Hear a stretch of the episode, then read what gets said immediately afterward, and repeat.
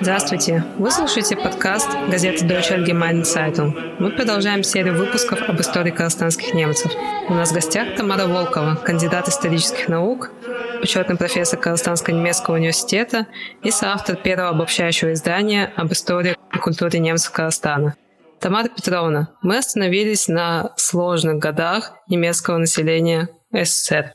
Расскажите, пожалуйста, как отразилась коллективизация на жизни немецких поселениях? Действительно, э, сейчас мы переходим к тем темам, которые, может быть, тяжело будет слушать, потому что речь пойдет о тяжелых годах Э, как Азере вы правильно сказали, не только для немецкого населения, но и для всего населения Советского Союза. Сразу хочу сказать, что эти события, ну а именно э, политические репрессии, они коснулись, конечно, не только немцев, но и других народов Советского Союза.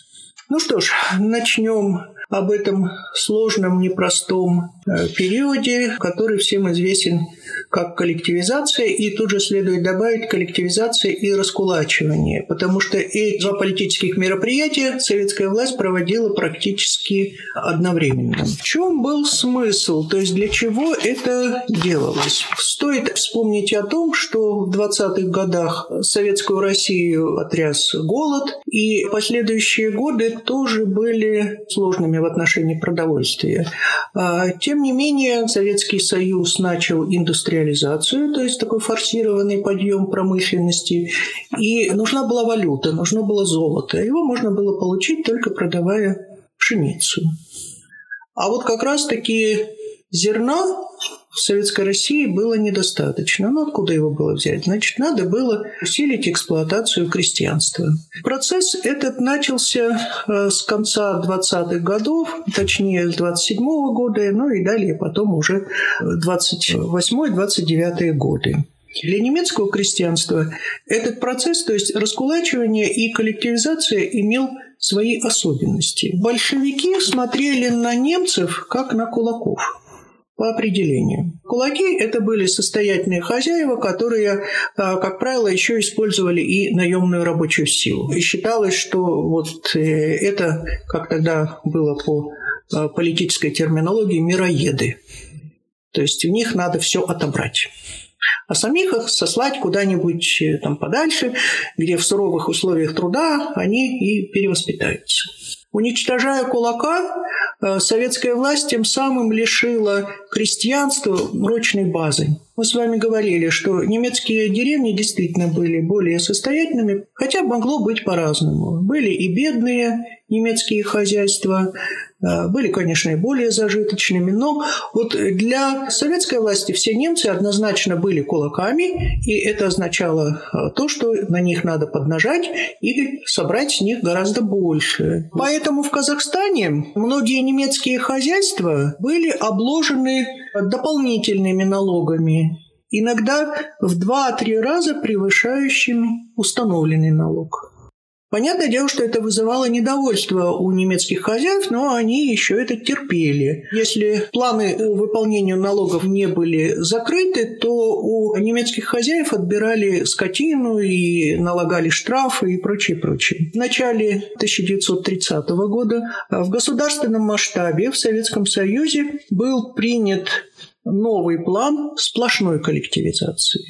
Ну, то есть это означало, что все крестьяне должны пойти в колхозы, сто процентов. Практически одновременно с января тоже 1930 года партия принимает курс на раскулачивание. С ликвидацией кулачества считалось так, что все крестьяне тогда свободно пойдут в колхозы.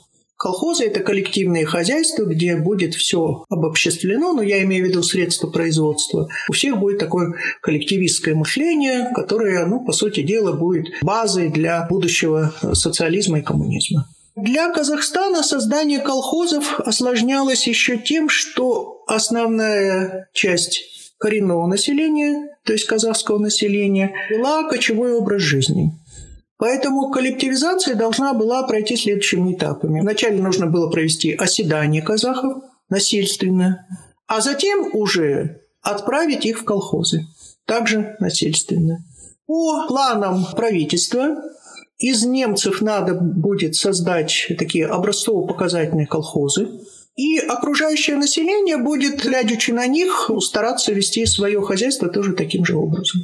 Вот такая роль отводилась немецкому населению в Казахстане. Мне удалось э, в архивах найти э, документ, который подтверждает эти планы. Вот. Э, это был секретный документ, но уже рассекреченный. Он так и назывался «План по кооперированию коллективизации немцев-колонистов в Казахстане». Там и говорилось, где, в каких регионах следует создать немецкие колхозы, выделить для этого дополнительные средства.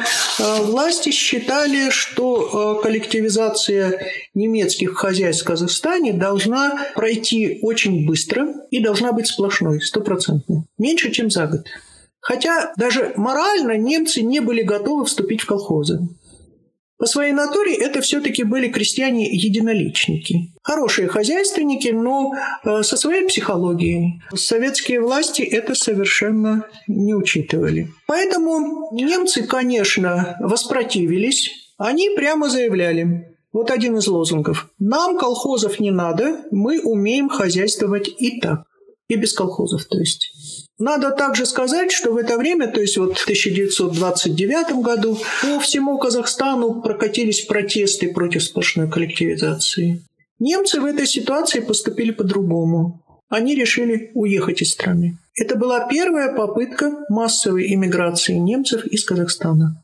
Среди немецкого населения всего Советского Союза прошла такая широкая волна, передавали друг другу о том, что Германия готова принять всех немцев, надо только со всеми долгами на месте рассчитаться, взять паспорта, выехать в Москву в посольство, а там дадут и билет до Берлина, и деньги подъемные, и все-все такое прочее. Это, конечно, были слухи. Хотя объективно некоторые части немцев действительно удалось выехать.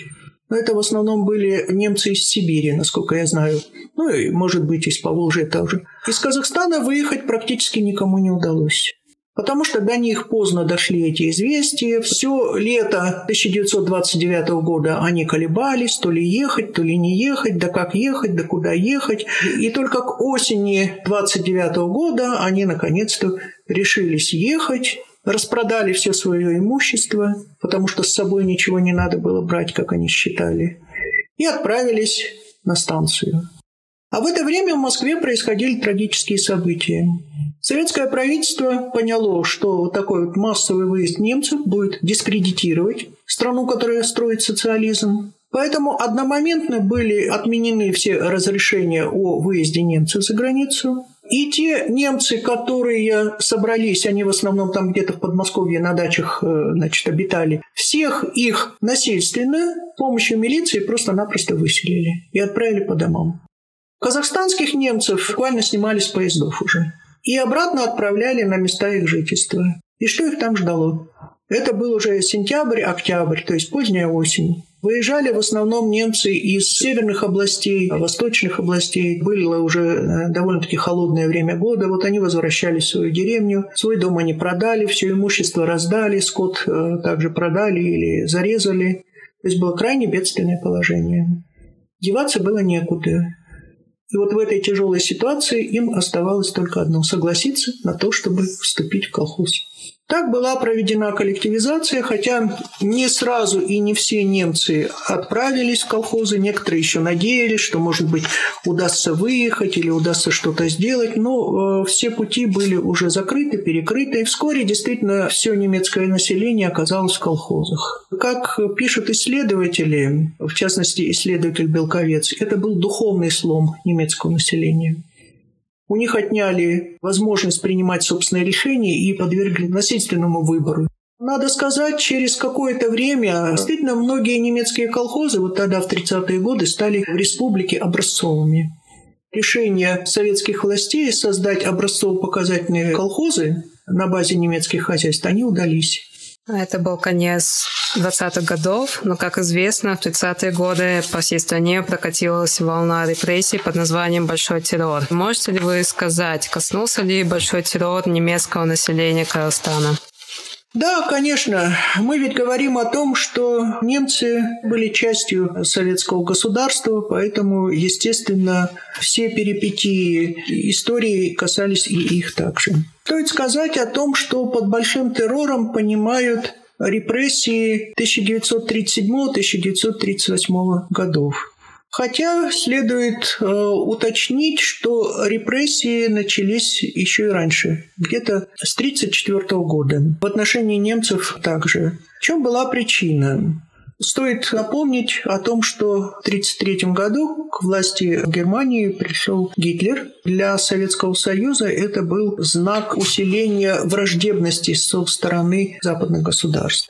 То, что страна строила социализм, якобы вызывало ненависть и враждебность со стороны всех остальных буржуазных государств. Ну, отчасти это, конечно, было так. Это были страны с противоположным политическим строем. Но современные исследователи говорят о том, что существовала и так называемая советская ксенофобия. То есть эта угроза во многом была преувеличена. Но дело в том, что советское правительство видело не только внешних врагов, также считала, что есть внутренний враг, который вредит строительству социализма. Раньше это был кулак. А вот в 30-е годы внутреннего врага представляли вроде такой пятой колонны. Потенциальные шпионы, как считало советское руководство. То есть это те национальности, у которых была, скажем так, зарубежная родина. Это немцы, болгары, греки, поляки. Подозрительность не имела границ.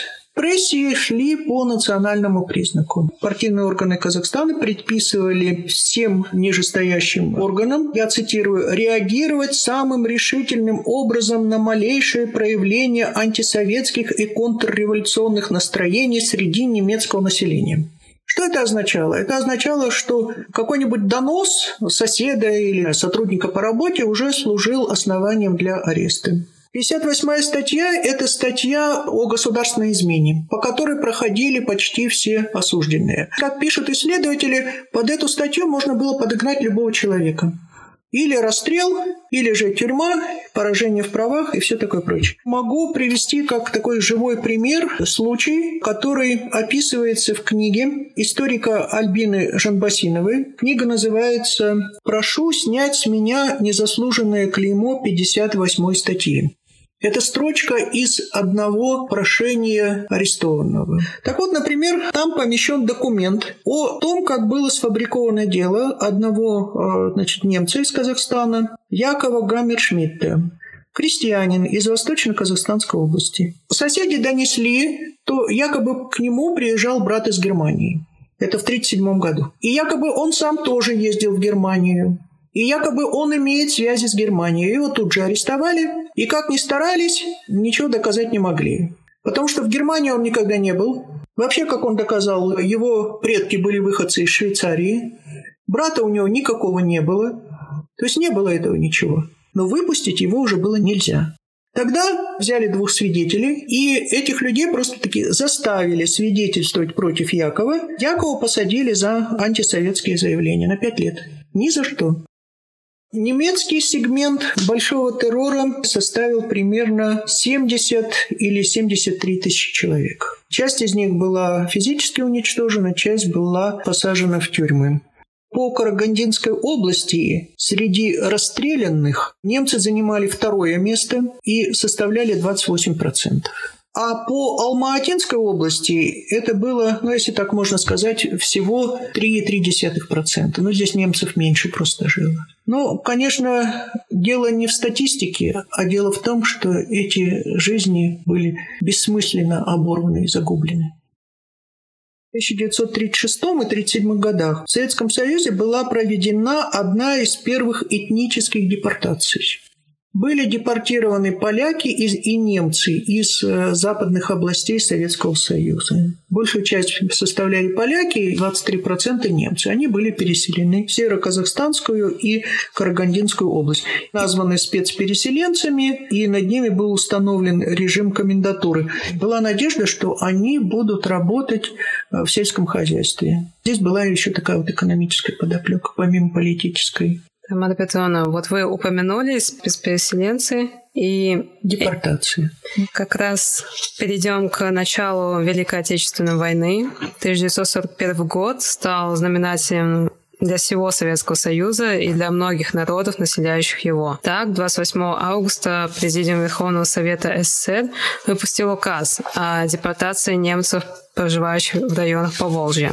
А, расскажите, пожалуйста, как это событие положило начало долгим годам дискриминации немцев? Это еще более тяжелое событие в истории еще раз скажу, как немцев, так и многих других народов Советского Союза. Давайте с вами разберемся, что это такое. Потому что депортацию часто подменяют термином переселение. Хотелось бы выяснить, возможно ли так делать. Так вот, депортация, я даю определение по словарю, от латинского депортацио, что переводится как изгнание или ссылка. Это принудительное перемещение, изгнание, высылка, ссылка за пределы определенной территории или государства. Нередко применялось не только к отдельным лицам, но и к целым народам или социальным группам. Почувствуйте коннотацию. Какое-то мирное переселение и изгнание, ссылка. Понятное дело, что не добровольным. В этом году исполняется уже 80 лет со времени депортации немцев в 1941 году.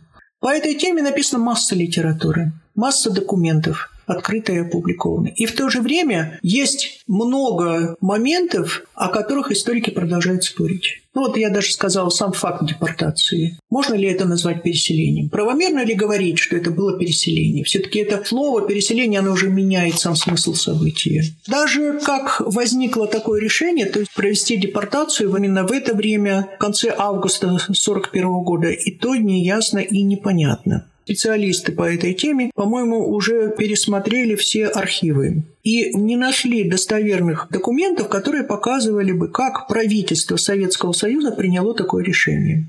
Есть два документа, которые уже приняты ну, в готовом виде. Вначале это было постановление правительства от 26 августа 1941 года. И через два дня, то есть 28 августа 1941 года, выпущен указ, то есть как закон вот что интересно, это конец августа 41 года. Война идет уже больше двух месяцев. Почему до этого их никто не переселял? Даже более того, историк Аркадий Герман, который занимается этой темой давно и прочно, приводит такой интересный факт. 31 июля 1941 года, то есть война идет уже больше месяца, в городе Энгельсе, это столица Республики немцев по Волжье, проходит суд разбирали дело заведующего фермой Белоусова, который обозвал своих рабочих фашистами. Рабочие были немецкой национальности. Этому самому Белоусову дали 6 лет за то, что он оскорбил советских граждан. Проходит месяц, все немцы по Волжье объявлены шпионами и предателями. На государственном уровне. На государственном уровне. Можно предположить, что решение о депортации принималось как-то очень быстро и одномоментно.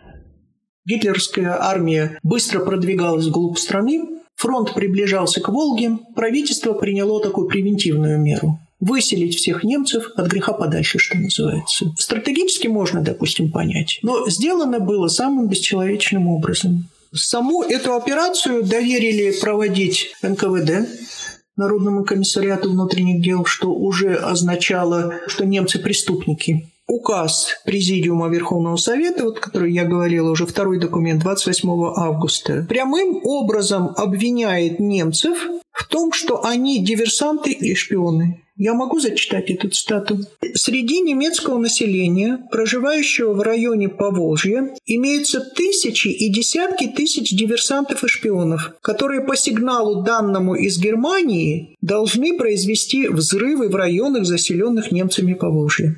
Если об этом неизвестно, то это означает то, что немцы Поволжья хорошо скрывают шпионов. Понимаете, вот такая логика.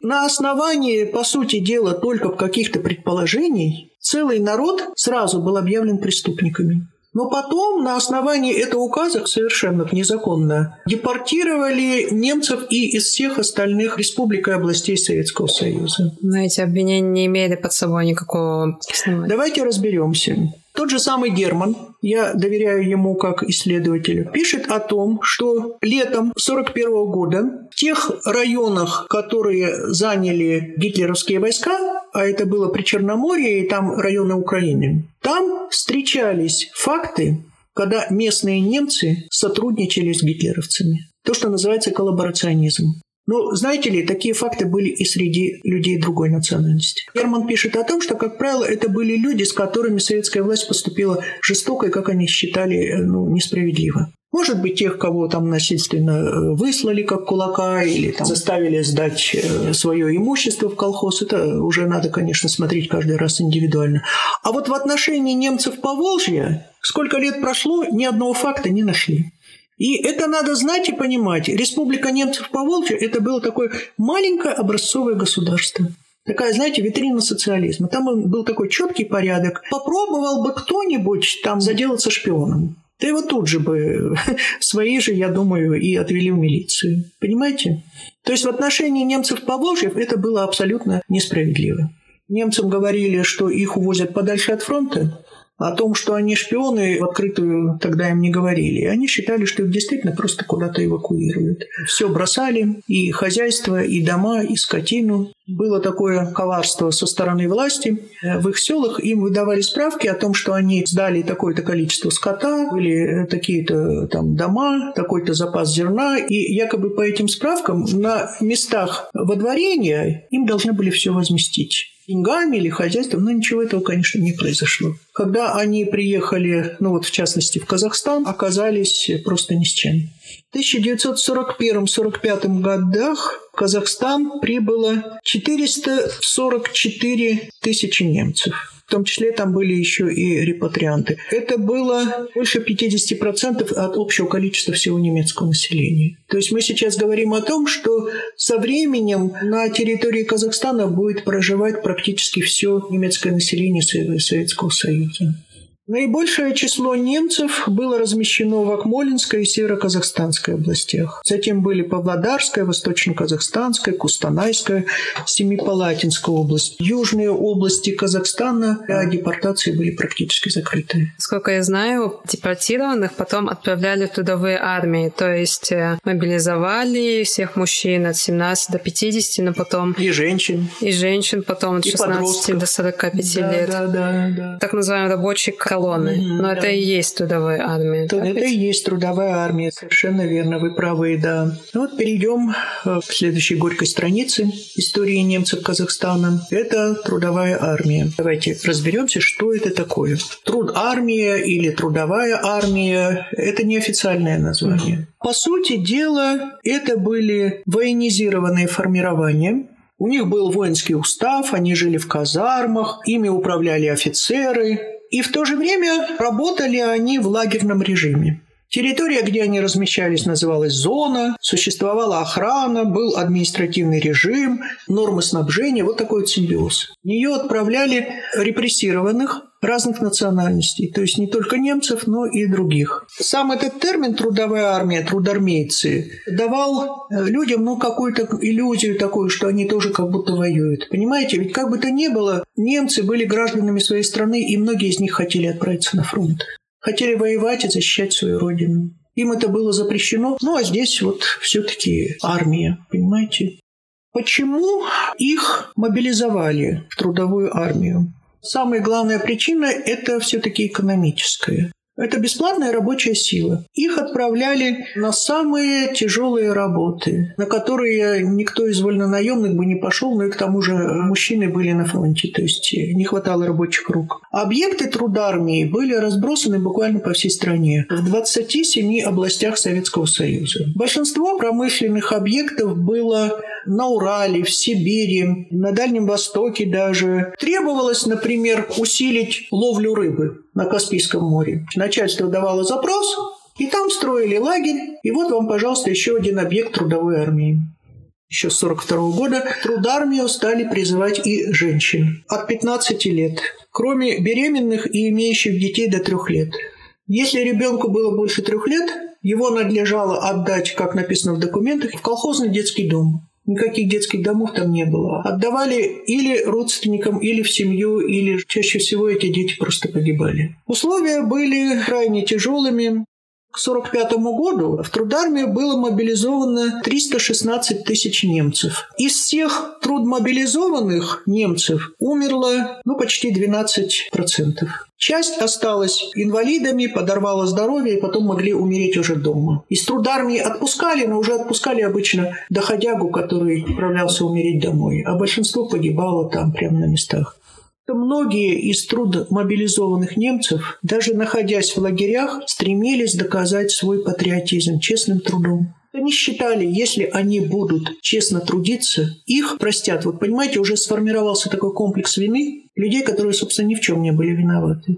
Трудармию начали ликвидировать с мая 45 года по апрель 46 -го. Но немцев перевели на положение спецпоселенцев, там же, где они работали, и не разрешили выехать к месту жительства семьи. Они, как рабочая сила, были прикреплены к производству. Единственное, им разрешалось, чтобы члены семьи к ним приехали. По сути, они такие оставались бесплатной рабочей силой? Да, да. Нет, ну потом им там, по-моему, уже начинали что-то платить. Ну, знаете... Ну, трудармия никуда не ушла. Трудармия никуда не ушла, и они от нее никуда не ушли. По крайней мере, еще несколько лет. Итак, получается, спецпоселение – это уже после войны места, где проживали немцы. Ну, давайте я вас сразу поправлю. Спецпоселение, ну то есть специальное поселение. Сразу хочу пояснить, что это не какой-то один отдельный там поселок, деревня или городок, а это режим. Режим, который был установлен государством для отдельных народов и социальных групп. Эти этнические группы или народы насильственно переселяли с исконных мест проживания и размещали на каких-то определенных территориях. Вот как в данном случае на территории Казахстана. Немцы во всех документах названы переселяемые в административном порядке. Такие формулировки применялись для уголовных преступников. Контроль над э, спецпоселенцами и спецпоселениями осуществлял Народный комиссариат внутренних дел, милиции, скажем так. И они входили в систему ГУЛАГа, то есть Государственного управления лагерей. В категорию спецпереселенцев или спецпоселенцев немцев входили ну, буквально все. Все депортированные немцы, все местные немцы, те немцы, которых мобилизовали на промышленные предприятия, то есть которые были трудармейцы, репатрианты, которых из Германии вернули после окончания войны и многие другие. То есть на всякий случай всех объявляли спецпоселенцами спецпереселенцы были ограничены в гражданских правах, которые декларировала Конституция. Более того, среди них была внедрена агентурная сеть, проще скажем, осведомители. И они доносили, какие настроения среди немцев и нет ли среди них каких-то враждебных элементов. В 1953 году в Казахстане проживало 45% от всех спецпоселенцев. Содержать такое большое количество подконтрольных граждан для государства становится крайне невыгодно. Если бы был вольный режим, люди могли бы куда-то поехать, найти себе хорошее рабочее место, применить свои знания, возможно, они имели хорошую специальность. А так они все вынуждены были сидеть где-нибудь там в деревне и заниматься, ну, чем Бог пошлет постепенное ослабление этого режима происходило, ну, скажем, в каком-то уже таком непонятном порядке. Для немцев была особая история. Дело в том, что в 1955 году усилиями советской дипломатии началось налаживание отношений с Федеративной Республикой Германия не существовало еще мирного договора между ФРГ и Советским Союзом. На территории Советского Союза находилось большое количество военнопленных немецкой армии. Советский Союз готовился к переговорам. Ожидался приезд федерального канцлера Конрада Аденауэра осенью 1955 года. Именно с этим внешнеполитическим фактором и связано то, что немцев, первых из всех этнических групп, освободили от спецпоселения. Освобождение было объявлено 13 декабря 1955 года. Но, как водится, указ говорил о том, что немцы освобождены от ограничений в правовом положении, но заявлял, я опять цитирую, что они не имеют права возвращаться в места, откуда были выселены.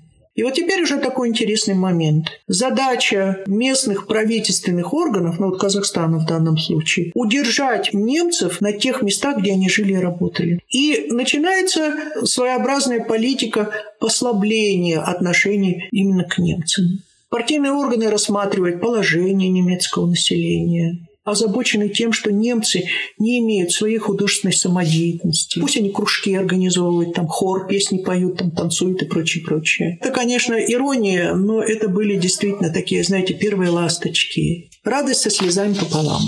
Хотела еще добавить, когда читаешь о том, что немцы не сдавались, как бы ни было, они сохраняли свое чувство достоинства. Это не был просто такой народ жертвы. Когда мы проводим занятия истории немцев Казахстана, я все время им это подчеркиваю. Вам есть чем гордиться. Спасибо большое, Тамара Петровна. Очень информативный рассказ, настоящая лекция. Пожалуйста, я рада. С вами был подкаст газеты Deutsche Allgemeine Zeitung, его ведущая Айзере Малайсарова.